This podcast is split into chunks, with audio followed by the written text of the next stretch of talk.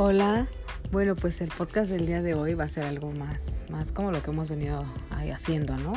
Este, el día de hoy les voy a hablar de mi papá y sus mil y una anécdotas. Bueno, no, nada, les voy a platicar unas cuantas porque creo que su vida da para muchas anécdotas. Anécdotas que tenemos este, en común y anécdotas que tienen solo, ¿no? Por ejemplo, yo recuerdo cuando era niña, que una vez veníamos, nosotros vivíamos cerca del mercado Jamaica, veníamos de comprar el mandado, no me acuerdo que habíamos ido a comprar, y en el pasto estaban dos teporochitos, una señora y un señor, teniendo sexo en una jardinera. Entonces íbamos pasando y toda la gente viendo. Entonces yo volteé y me quedé así. Y mi papá también, y los dos así. Yo tenía como 8 años, 9 años. Y mi papá, en lugar de decir vámonos, se quedó embobadísimo. Y yo también, hasta que reaccionó, me dijo vámonos, vámonos, según él. Pero ya había visto yo todo, ¿no? Lo increíble y bizarro fue que a plena luz del día dos personas tuvieran sexo ahí, frente a la gente. No, bueno. Bueno, en esos tiempos no era tan. Ay, en esos tiempos. Sí, en esos tiempos no era tan común.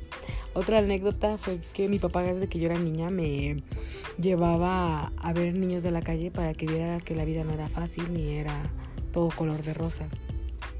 Entonces íbamos ahí a, por Bellas Artes, ahí en, en, donde está la Alameda, y ahí me sentaba a ver gente, ¿no? Y niños, y me decía, mira, por ejemplo, ese señor es un depravado y viene a buscar a un niño de la calle porque quiere tener sexo con él, ¿no? Yo tenía, estaba súper chiquita, entonces me acuerdo que yo tenía mucho pavor de los niños de la calle, y hasta la fecha es como un miedillo ahí que tengo, que ya se los contaré en otro podcast, pero es porque mi papá me llevaba ahí, ¿no? A verlos, a ver su vida triste y, y demás.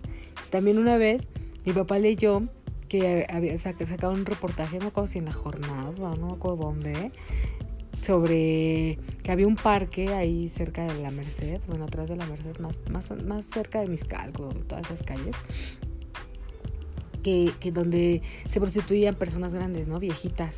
Entonces mi papá lo leyó y me llevó a ver, me dijo, ay, no, es que salió un reportaje que siempre ha sido bien chismoso igual yo creo que ahí saqué yo el chisme, y salió un reportaje de que había señoras grandes, que no sé qué, vamos a ver, y yo, bueno, y ahí vamos a ver, a espiar viejitas, y sí, había un parque donde había señoras ya grandes, como 60, 70 años, vestidas como viejitas, o sea, no, no, no, no como la clásica prostituta, ropa corta y tacón alto, no, señoras ya así como de edad, ¿no? De respeto dirían, este, sentadas, bueno, todas las señoras son de respeto, pero me refiero así como, ya saben, como la típica abuelita, sentadas ahí tejiendo unas, otras leyendo un libro y así, y llegaban señores y se sentaban con ellas y de repente se paraban, o se paraban juntos, o se paraba el señor y las señoras atrás, ¿no?